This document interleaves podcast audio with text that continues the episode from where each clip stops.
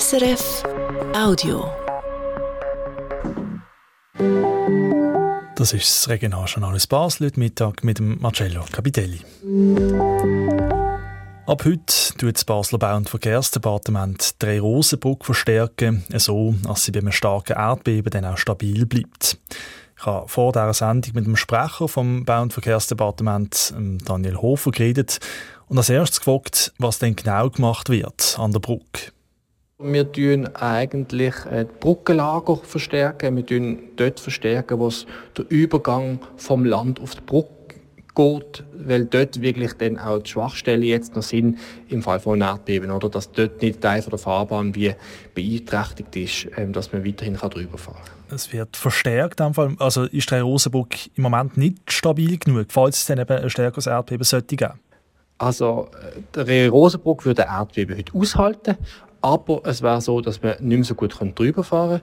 Und das sollte sie aber können, äh, weil sie eben ein wichtiges Bauwerk ist ähm, für die Rettung. Ähm, Im Fall von einer Katastrophe sollte man ja immerhin noch über den Reich kommen.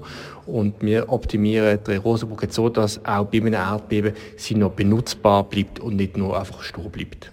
Ja, Sie haben es gerade gesagt, der Rosenburg ein wichtiges Bauwerk, das ist auch ein sogenanntes Lifeline-Bauwerk. Was heißt das genau?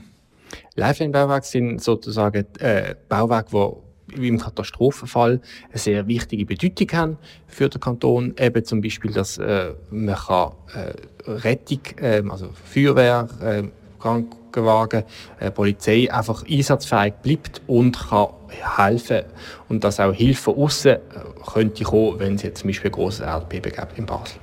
Die Arbeit an der Rosenburg, die gehen jetzt los, gehen bis Ende Jahr. Mit welchen Einschränkungen muss man denn rechnen während dieser Zeit?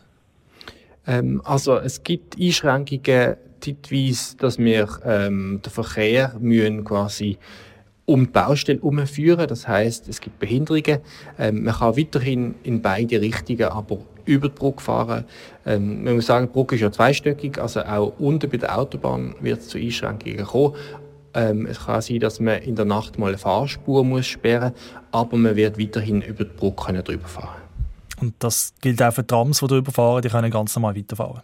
Momentan, ähm, wir sind noch am Schauen wegen der Tram, ob allenfalls gewisse Einschränkungen es noch wird geben für den Tramverkehr, aber die wären erst später. Jetzt, bis auf weiteres, fährt das Tram normal über die Brücke. Das sagt der Sprecher vom Basler Bau- und Verkehrsdepartement, der Daniel Hofer. Die Arbeiten an der Drei-Rosenbrücke gehen noch bis Ende 2024.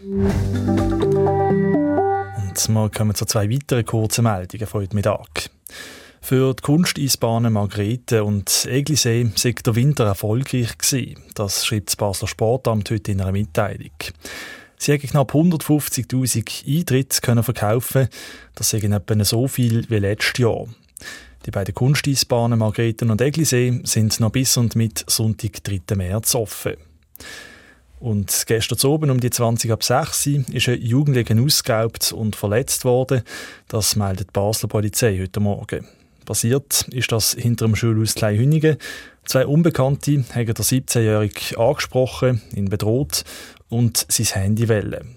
Als er sich dann gewehrt hat, haben die Täter den Jugendlichen verletzt und sind geflüchtet. Die Polizei sucht jetzt den Zeugen. So viel von uns für einen Moment. Die nächsten Geschichten und Nachrichten aus Basel hören Sie dann heute zu oben. Wie immer um halb sechs auf SRF 1. Das war ein Podcast von SRF.